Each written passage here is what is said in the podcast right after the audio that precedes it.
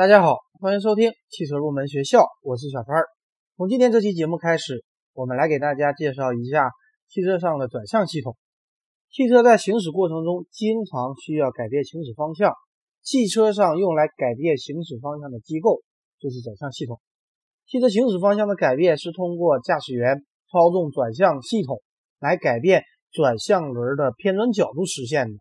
转向系统不仅仅可以改变汽车的行驶方向，让汽车按照驾驶员规定的方向行驶，而且还可以克服由于路面侧向干扰力使车轮自行产生的转向，让汽车恢复原来的行驶方向。对于汽车上的转向系统，它必须要满足以下几个要求。首先就是工作安全可靠，因为汽车的转向系统直接影响汽车的行驶安全，所以转向系统的安全性和可靠性是非常重要的。之前有听友朋友问过我这样的一个问题：他刚买的新车出现了转向系统的故障，可不可以要求换车？这里也来跟大家说一下这个问题。根据家用汽车产品修理、更换、退货责任规定。从销售者开具购车发票六十天内，或者行驶里程在三千公里之内，如果出现了转向系统、制动系统失效、车身开裂、燃油泄漏等情况，可以换车或者退车。所以大家如果遇到条款中说到的几个情况，一定要据理力争，保证我们自己的权益。第二点，转向系统要具有适当的转向力，为了让驾驶员能够从道路上得到较好的反馈。要求转向系统在低速行驶应该具有较轻的操纵性，而在高速行驶应该较重。第三点，转向系统要具有操纵轻便灵活的特性，并减小道路上传来的冲击。汽车在直线行驶时，方向盘要稳，无抖动和摆震现象。另外，要减小从路面上传来的冲击，不可发生因为道路表面不平坦而使方向盘失去控制。或者造成反转的情形，同时冲击力要尽可能的小。最后一点，要求方向盘具有平顺的回正性能。汽车在转弯时，驾驶员要转动方向盘，在转弯之后必须使方向盘回正，也就是使车轮回转到直线行驶的位置上。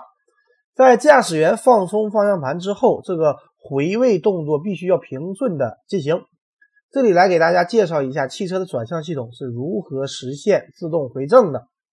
汽车的转向系统之所以要求能够自动回正，这是为了增加汽车的操控性和直线行驶的稳定性而特意设计的。它的决定因素是主销后倾和主销内倾。首先来跟大家说一下什么是主销。现在汽车前轮一般都是独立悬架，所以并没有实物的主销，只是一根虚拟的线。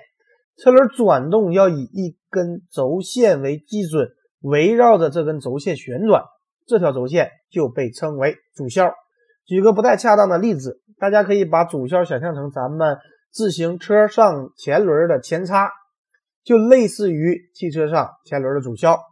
而从车辆的侧面看，主销轴线并不是完全垂直于地面，而是略向后倾斜，这就是主销后倾。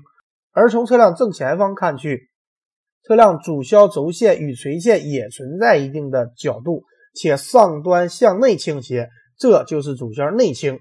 而车辆自动回正性能的决定因素就是主销后倾和主销内倾。首先，由于主销向后倾斜，因此主销到地面的延长线是在轮胎与地面接触点的前方。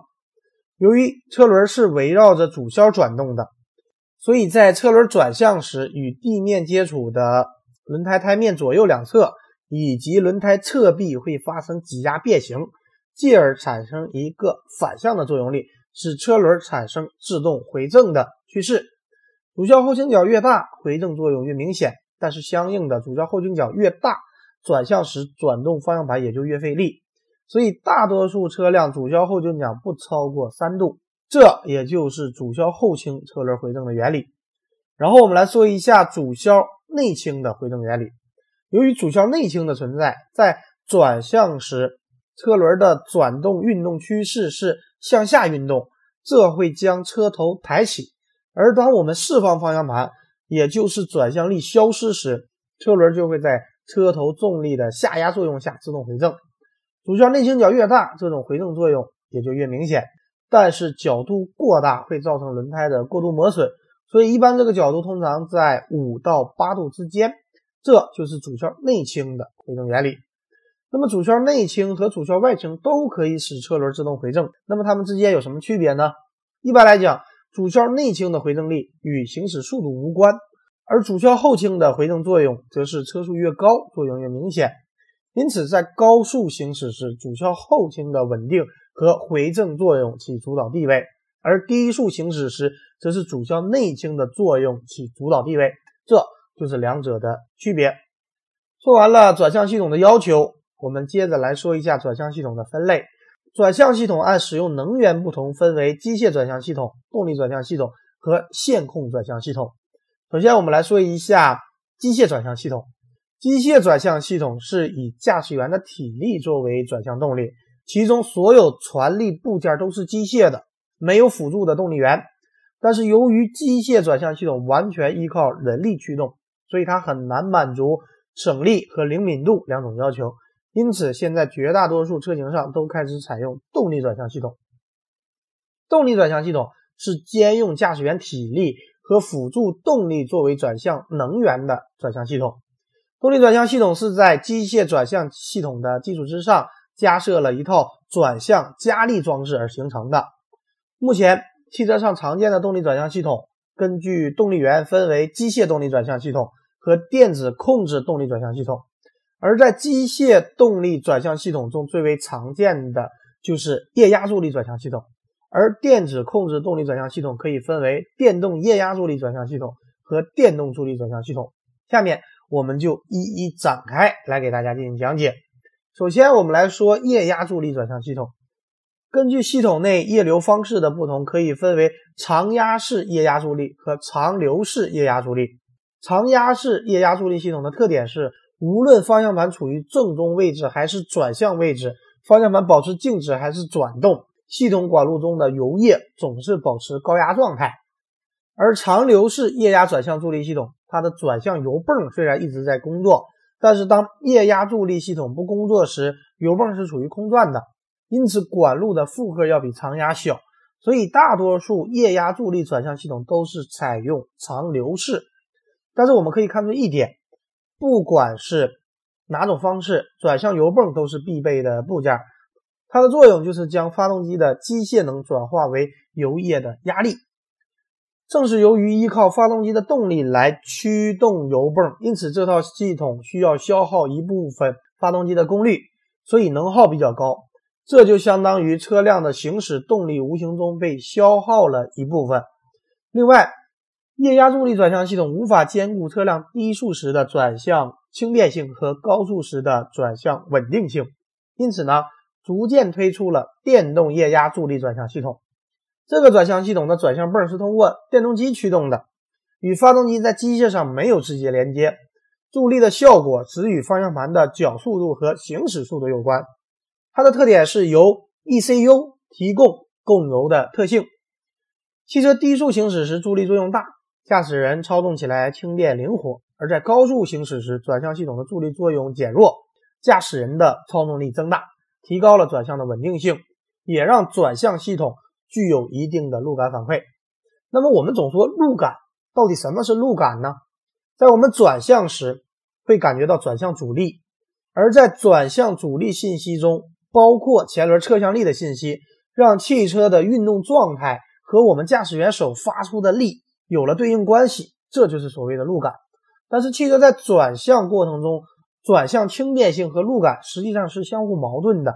满足转向轻便，就要求转向系统提供大一些的助力，但是助力增大以后，路感就变差了。虽然说电动液压助力转向系统，它可以随着车速的升高提供逐渐减小的转向助力，但是它的结构复杂，造价较高，而且无法克服液压系统自身所具有的很多缺点。所以说，电动液压助力转向系统是一种介于机械液压助力转向和电动助力转向系统之间的过渡产品。越来越多的汽车上开始采用电动助力转向系统。下面我们就来给大家介绍一下电动助力转向系统。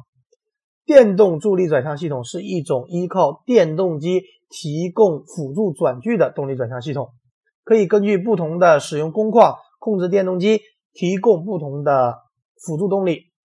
它的工作原理是这样的：当方向盘转动，转距传感器会把相应的转角变成电信号输送给控制单元 ECU，ECU 根据车速传感器和转距传感器的信号，决定电动机的旋转方向。和助力电流的大小，并将指令传递给电动机，从而完成实时控制的助力转向。说完了以上几种转向系统，再来给大家介绍一种更为新型的动力转向系统，叫做线控转向系统。之所以叫线控，是因为这套转向系统在方向盘和转向车轮之间没有机械连接。这个系统具有两个电动机，其中一个与汽车前轮转向机构相连接。作为转向系统的执行机构，而另一个电机直接与转向传动轴相连，负责为我们驾驶员提供路感力矩。因为这种转向系统，它的方向盘和转向车轮之间没有机械连接，是断开的。它是通过看总线传输必要的信息，因此也叫做柔性转向系统。它的工作原理是这样的：方向盘总成通过测量方向盘转角，将驾驶人的转向意图。转换为数字信号，并且传递给主控制器。转向执行机构接受主控制器的命令，通过电动机控制转向车轮转动，继而实现驾驶人的转向意图。同时，方向盘总成还会接收到主控制器送来的力矩反馈信号，然后通过回正力矩电动机产生方向盘的回正力矩，继而为驾驶员提供相应的路感信息。所以我们可以看出，主控制器对采集的信号会进行分析处理，判断汽车的运动状态，然后分别向方向盘回正力矩电动机和转向电动机发出指令，控制两个电动机的工作，保证在各种工况下都具有理想的车辆响应。这个系统的好处是可以减少驾驶员对汽车转向特性随车速变化的补偿任务，减轻驾驶人的负担。同时，控制器还可以对驾驶人做出的操作指令进行识别，判断在当前状态下驾驶人的转向操作是否合理。当汽车处于非稳定状态或者驾驶员发出错误的指令时，线控转向系统会将驾驶人的转向操作屏蔽，而自动进行稳定控制，使汽车尽快的恢复到稳定状态。而应用线控转向系统的代表就是英菲尼迪。比方说，英菲尼迪的 Q 五零和 QX 五零就有采用线控的转向系统。好的，以上就是本期节目的全部内容。下一期节目我们继续来聊转向系统的专题，来给大家详细介绍一下汽车转向系统的基本构造和工作原理。感谢大家收听今天的汽车入门学校，我们下期节目再会。